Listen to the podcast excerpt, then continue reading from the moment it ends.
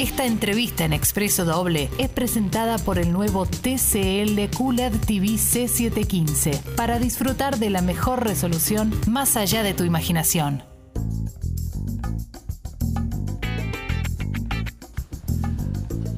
11 y 27 de la mañana. Vamos a hablar con Sole Barruti. Eh, si no la conoces, es raro que no la conozcas, pero te cuento que es periodista, escritora, activista ambiental. Es la autora de los libros Mal Comidos eh, y Mala Leche. Eh libros que fueron muy populares, que siguen siendo muy populares, son de esos libros que, que no se vencen, ¿eh? más allá de ciertos alimentos que son mencionados ahí, no se vencen estos libros, siguen siempre vigentes y a partir de esos libros y a partir de su militancia y su trabajo de investigación, está presentando ¿ah? Revolución Alimentaria en el CONEX. Sobre eso quiero hablar con Sole. Hola Sole, buen día. Acá Clemente con Diego de la Sala y con Martín Reich. ¿Cómo estás? Hola, ¿cómo le va? Gracias. Por No. la presentación hermosa. No, por favor, Sole. A ver, no te escucho bien. Esto no te lo estoy diciendo a vos, Sole, sino que se lo estoy diciendo a, a- a Tincho, al operador. A ver si la puedo escuchar un poquito mejor a Sole, porque eh, lo que tiene para decir es interesante. A ver, ahora, bueno, empecemos, empecemos a hablar. Ahora segura, ahí te vamos a escuchar mejor. Bueno, Sole, eh, revolución alimentaria. Cuatro encuentros para cuestionar el sistema actual, pensar alternativas que permitan reencontrarnos con la comida de verdad. Lo primero que tengo para preguntarte es. eh, este tópico, esto, estos cuatro tópicos sobre los que vas a hablar, que ahora vamos a, a indagar, eh, ¿son temas que volvieron a la mesa o por lo menos se instalaron con más fuerza en la mesa a partir de la pandemia también? Mira, yo creo que la pandemia fue un gran reconector con nuestra intimidad para muchísimas personas. Hay personas que no tienen habitados lugares de la casa, la cocina ni hablar, ¿no? Sí. y, y resultó ser eh, un espacio que mostró, hay, muchas personas no se vieron enamorados del delivery, pero otras tantas sí encontraron un lugar donde se podía explorar cierta creatividad, cierto disfrute, como había un corte ahí y algo algo copado que producir y sobre lo que encontrarse, quedaba además como una forma de vitalidad y de renovación en la casa. Sí. Eh, parece muy místico, pero la verdad que hay gente que se puso a, no sé, hacer pan que nunca había hecho, nunca había puesto manos en harina, ¿no? Como, Sí, y, y creo que ahí hubo algo algo lindo, por eso desde lo virtuoso. Después desde lo, podemos hablar también desde lo trágico del, del contexto hoy, en donde la pandemia muestra de una manera muy brutal el desastre que estamos haciendo sobre la naturaleza, esto es un virus zoonótico y que viene probablemente, a pesar de que se siguen haciendo buenos estudios sobre el origen primero, pero lo más probable es que venga de la explotación que estamos haciendo sobre los otros animales. Eh, entonces ahí hay algo como, bueno, que, que nos enfrentó directamente con eso, eh, que enfrenta también con nuestro estado de salud, el estado de salud paupérrimo y también el, el- el desconocimiento que tenemos sobre nuestra sobre nuestra salud, sobre nuestros cuidados. Eh, Me parece que en eso ah, fue muy- es muy abismal lo que estamos atravesando y obviamente la comida que siempre es el contacto con la naturaleza, con nuestros cuerpos y con la con el presente eh, está ahí como reexaltado, obvio.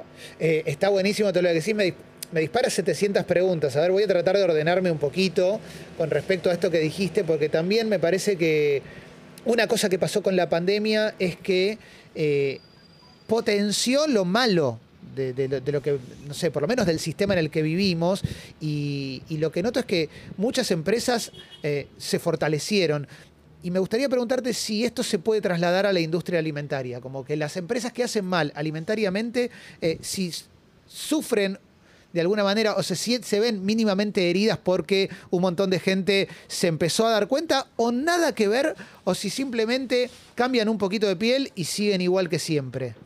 No, ahí es lo trágico, digo, que la verdad es que la- las cosas que más vendieron, los que más ganaron plata y los que más su negocio son los que destruyen, lo que lo destruyen todo, desde nuestros cuerpos hasta la tierra. Sí, Nosotros en, en la pandemia hubo récord de, eh, de, de venta de productos ultraprocesados, de snacks, de alimentos congelados. Hay números bizarros, tipo creció en 870% la venta de postres congelados. No estamos hablando de que te compraste un helado en la esquina, estamos hablando de que te llenaste de como de, de cosas de esas que venden en el supermercado porque básicamente en algún punto actúan casi como antidepresivos para, Sí. para algunas personas, ¿no? Estamos hablando obviamente de un, de- de como un consumo, no, no patologizando, sino como que, que euforiza, por lo menos en el momento, ese consumo. Y después también traslado hacia la tierra, porque nosotros cuando nos, nos cuesta mucho tener esa eh, esa hilación entre lo que comemos, donde se produce el paisaje que genera el impacto que tiene, pero la verdad es que es una cosa que tenemos todo el tiempo que, volver a narrar porque es lo que acontece. Entonces, en la pandemia nos volvimos uno de los países que más deforesta en el mundo eh, y esa deforestación viene de la mano de un agronegocio, que es esta forma de trabajar la tierra para dar insumos o dar ingredientes a esta forma de comer. Entonces cada vez destruimos más. El año pasado todos lo recordaremos como el año del fuego. Y este año no se habló más de eso, pero seguimos haciendo lo mismo. Los humedales se siguieron incendiando, eh, los bosques se siguieron talando y vamos profundizando un modelo de saqueo y de, y de destrucción que tristísimo y es devastador. Eh, esto que estás diciendo, este panorama oscuro con respecto a que es muy bueno porque la, respuesta arranca en empresas y, termina con los fuegos y, arrasar la tierra y todo está conectado. Entonces te pregunto, y te juro que es sin cinismo, porque conoces mi postura con respecto a esto, pero esta cosa de la huerta y volver a, volver a la tierra, la huerta en el balcón, el que vive en la ciudad o el que se quiere reconectar, hace algún impacto? Digo, o tiene un impacto real o es un impacto todavía mínimo, si querés, más de redes o, una cosa más individual y punto, porque pareciera que, que es como un pequeño primer paso para modificar al sistema, pero está muy lejos de alcanzar, por lo menos lo, que me pasa a mí. Digo, lo, banco, pero me parece que todavía nos falta mucho. No, estamos eh, o sea, en la misma, yo pienso lo mismo. Creo que a ver, si no, o sea, veis esta idea de, bueno, el cambio es colectivo, pero empieza por casa. O sea, todos empezamos a poder movernos. Nadie, o sea, no es, un, no es una situación o un contexto en donde eh, estén extinguidas las dos cosas. O sea, si nosotros seguimos comportándonos como consumidores zombies, esta forma de comer también elabora una forma de estar y de pensarse en relación con el mundo, con las posibilidades y con las necesidades que acontecen hoy en día. O sea, de verdad yo creo que hay algo de comer estas cosas que, que nos van anestesiando eh, en todo sentido, van anestesiando nuestro paladar, pero también van anestesiando nuestras capacidades de vincularnos empáticamente con eh, lo que nos rodea. De hecho, es una de las cosas que más vivencian las personas que cambian su alimentación, la capacidad de recuperar cierta forma de empatía y conexión, ¿no? que es como lo que mueve hoy en día el gran movimiento más, más masivo alimentariamente que existe, que es el veganismo, que es, bueno, eh, como reconectar ahí y qué pasa cuando reconectas. Se despiertan un montón de potencialidades también eh, que, empiezan a hacer red y que empiezan a hacer eco en, en muchos otros que pueden empezar a reclamar ciertas cosas que por supuesto tienen que venir como grandes cambios de una esfera política. Nosotros no, no, podemos pensarnos como individuos consumidores que van cambiando el mundo con su billetera. No sucede eso, obvio que no. Pero sí podemos pensar que si no logramos despertar esa conciencia y despertar esa, esa, esa, necesidad de cambio y ese reclamo de una transformación colectiva, eso no va a suceder nunca tampoco. Clarísimo no me parece que sea algo, algo menor una persona que está viendo crecer por primera vez un tomate en su balcón, porque antes capaz tomaba, comida del tetrapac de, de, tomate triturado con un montón de cosas, donde lo último que hay es tomate, y de repente empieza a ver que, ah, no, mira, o sea, la comida viene de la tierra, la tierra que, ¿dónde estoy yo en relación a eso? ¿Qué le pasa a mi cuerpo con eso? Y la verdad es que se suceden un montón de cosas muy copadas. Ah, está buenísimo todo lo que nos está contando Sole Barruti. Eh, acá Diego tiene preguntas, después Martín. ¿Cómo andas, Sole? ¿Qué tal? Mira, yo te quiero hacer una pregunta que no, va tanto, en este caso, a, lo macro, al cambio de hábito. Digo, que son temas que vos también tocas y a mí me llama siempre mucho la atención la cuestión de la publicidad de los alimentos o la manera de comunicar. Digo, uno puede tener distintos hábitos, pero muchas veces, yo a los ocho años en San Martín, cuando comía una salchicha, sabía que me estaba haciendo daño. Era como un pacto familiar de nos vamos a hacer daño en este almuerzo, por ejemplo. Y de repente, hace unos años, empiezo a ver que la salchicha se hizo buena, por ejemplo, y que descubren que tiene distintas vitaminas y que puede venir con verdura dentro y que tiene eh, creces sano y fuerte. Digo, ¿eso tiene que ver con, con mucha pericia de las empresas o con un no control? Que no hay alguien que Dice, venga acá esa salchicha que acaban de publicitar en TV, a ver si es verdad todo eso que dicen. ¿Cómo funciona ese engranaje? Bueno, funciona de varias maneras. Primero que eso que te pasaba a vos es una cosa que no le pasaba a la mayoría de las personas. Yo cuando era chica mi mamá me envolvía salchichas con más y sentía que me estaba dando un alimento. No sentía que me estaba dando algo que era como un pacto de, bueno, hoy es el alimento más tóxico. Porque hay algo donde siempre se vendió como algo alimentario. Si nosotros realmente pensáramos en un producto, como dice la OMS, la Organización de la Salud dice que las salchichas son cancerígenas, que producen cáncer y que eh, no deberían ser comidas, ¿no? Y se las estamos dando a los niños para celebrar sus cumpleaños muchas veces, y si no, entra a las casas de esa manera.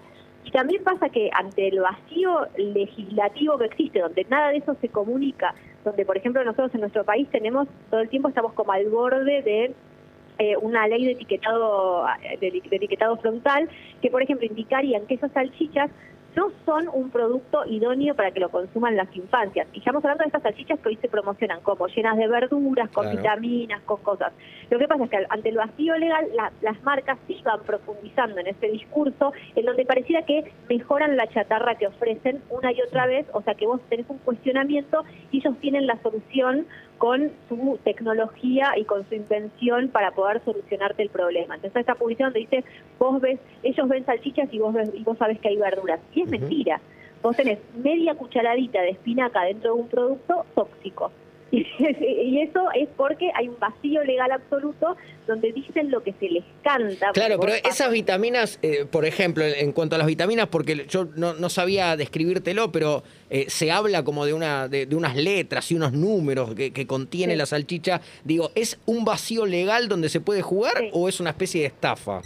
¿Es verdad que existen esas vitaminas ahí? Bueno, lo que pasa es que vos podés poner, digo, yo le puedo poner cuando te dicen sopa de verduras, ¿no? Y vos después decís, ¿qué son las verduras? Una pizca de perejil en escamas. O sea, ¿te están diciendo mentira? No, la pizca de perejil en escamas la pusieron. ¿Vos estás comiendo verduras? No, vos estás comiendo sal, glutamato monosódico y colorante verde. Eh, el, problema está en empezar a rascar y por eso hace falta que haya una, una etiqueta que te ponga al frente que vos lo que estás comiendo ahí, sobre todo es sal, eh, es eh, grasas de mala calidad y son productos que no podrían venir con una imagen infantil. Ya si eso estuviera, ya no sería tan fácil que la verdura pase al frente. La verdura pasa al frente, la vitamina pasa al frente, porque no pasa al frente lo que realmente contiene el paquete. Entonces es como una especie de juego de enriedos en donde decís, te ponen algo que está prohibido decirlo, no, no te están mintiendo de esta manera, pero tampoco te están diciendo la verdad, o sea, te están ocultando lo que realmente estás comiendo, siempre. Y, además, y agrego una cosita antes de la pregunta de Martín, eh, hay otro mecanismo que, que vos, Sole, seguro lo conoces muy bien, que en el último tiempo muchas empresas que hacen mucho daño te cuelan un discurso como de nos adaptamos al mundo que viene y por cada cinco salchichas que te compres vamos a estar donando a una granja eh, ética, no sé, para decirte así. Entonces vos formás parte de esa cadena cruel o de esa cadena que está haciendo mierda todo, pero te sentís un poquito mejor, porque sentís que estás haciendo un aporte y en realidad no estás cambiando nada. Total, totalmente. Por eso está bueno como pensar que cuando pensamos el sistema alimentario, estamos pensando una forma de relacionarnos con el poder de turno, tal vez la forma más grande, en donde se nos cuela el, poder con todos sus mensajes y con todos sus adoctrinamientos también, ¿no? Estamos respondiendo de la manera que se espera a una realidad en donde siempre nos, están vendiendo la misma basofia, básicamente. Sí, totalmente, totalmente. Es Sole Barruti que está hablando con nosotros. Sole Martín, un, placer también eh, escucharte y charlar. Eh, ahí miraba en tu Instagram una foto muy tierna que vi eh, que de tu hija en la cocina, picando ajo. Que decías, aparte, pica ajo mejor que yo, que es verdad que se la ve muy habilidosa. y, sobre esto te pregunto, ¿cómo sos con, ella, ¿no? Como madre, con el tema, qué línea o no bajarle de alimentación, qué, qué, permitirle, porque los niños, viste que obviamente cuando éramos niños todos comemos peor que de grandes y la conciencia no es la misma. Sí.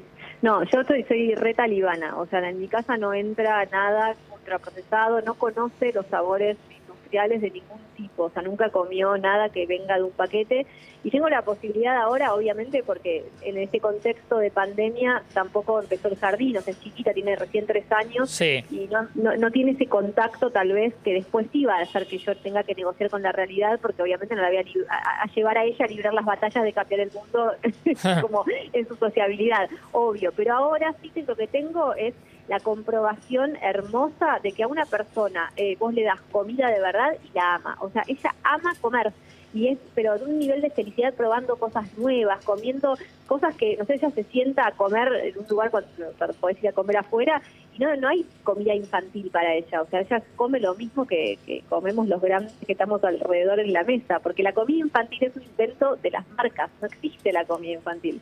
No, son otra especie, son la misma que nosotros, o sea, no le das un pescado con espinas, con el peso. Clarísimo. Está, está buenísimo también porque en definitiva lo que estás haciendo es casi... Experimento no es la palabra, pero es, es como si fuera un experimento cultural. Digo, le estás criando en una cultura diferente a la que te criaron a a vos o la que me criaron a mí, que tengo un par de años más que vos, Sole, y, y estás probando que eh, todo lo que nos. la línea que nos bajaron sobre cómo teníamos que comer puede ser modificada y puede ser modificada para bien.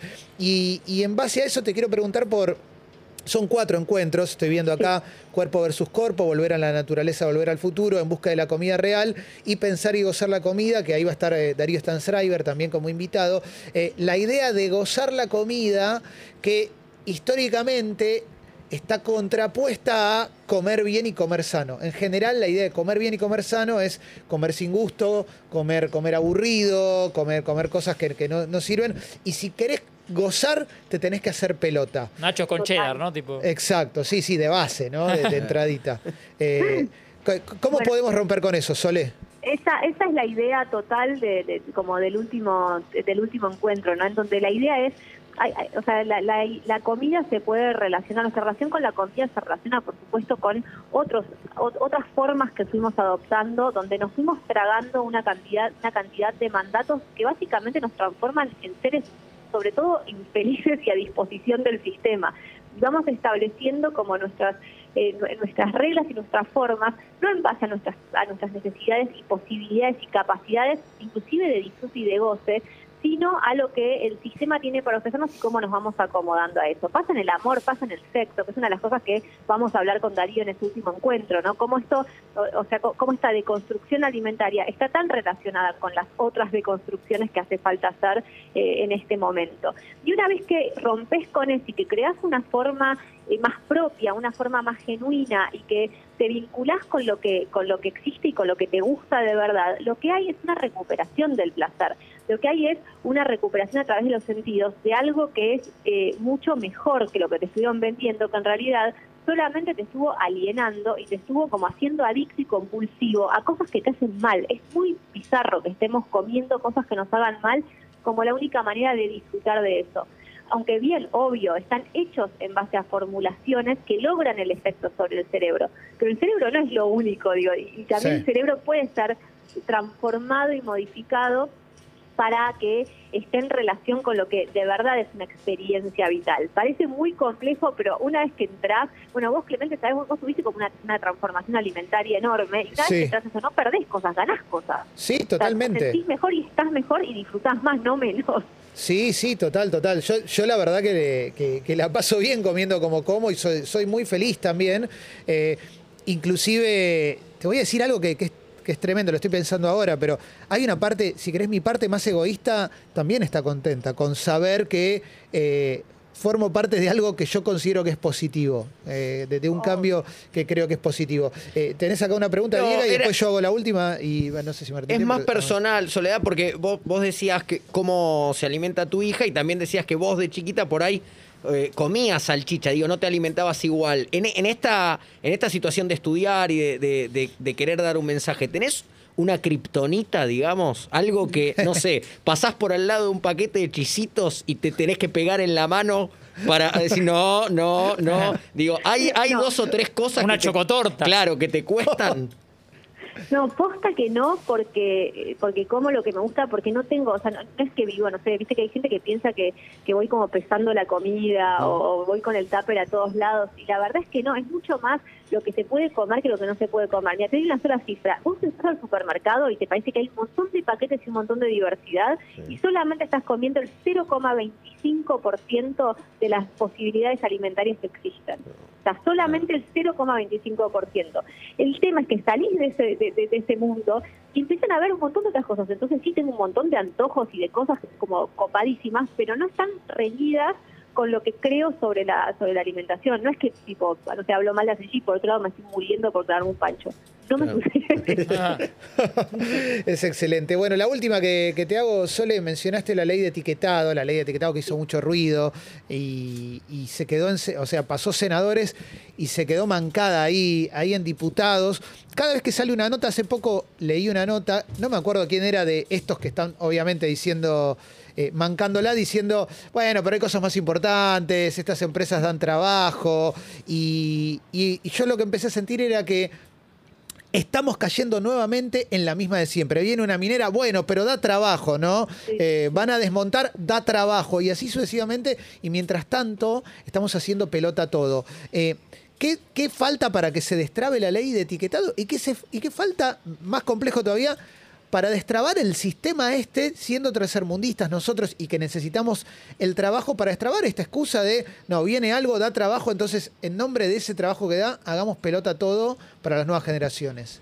Mira, para mí la clave es eh, ponerle realmente valor a lo que creemos hoy en día, que es barato y que está resultando una ganancia. Si nosotros empezamos a ponerle, por ejemplo, Chile para, para legislar, que fue el primer país de la región en poner octógonos frente a, los productos dañinos, eh, hizo, sacó los números de cuánto le costaba al sistema de salud atender las enfermedades no transmisibles que generaban comer como el orto. Entonces, al, al tener esa- e- e- ese valor, se dieron cuenta que no era un buen negocio, que no se compensa, digo, Claro. que, que no es que entra una cantidad de dinero que, que ecualiza las cosas. Lo mismo podríamos hacer con los bosques. Si nosotros pusiéramos eh, dinero, valor económico a la, a la cantidad de desastres que generamos cuando pensamos que estamos eh, eh, haciendo buenos negocios, y nos daríamos cuenta que no es tan así. Lo hicimos ahora cuando hicimos esta gran campaña eh, colectiva en la que se involucró tanta gente contra el negocio de establecer granjas porcinas para China en nuestro país. No sé si Sí, se acuerdan, sí, principio de claro. la pandemia.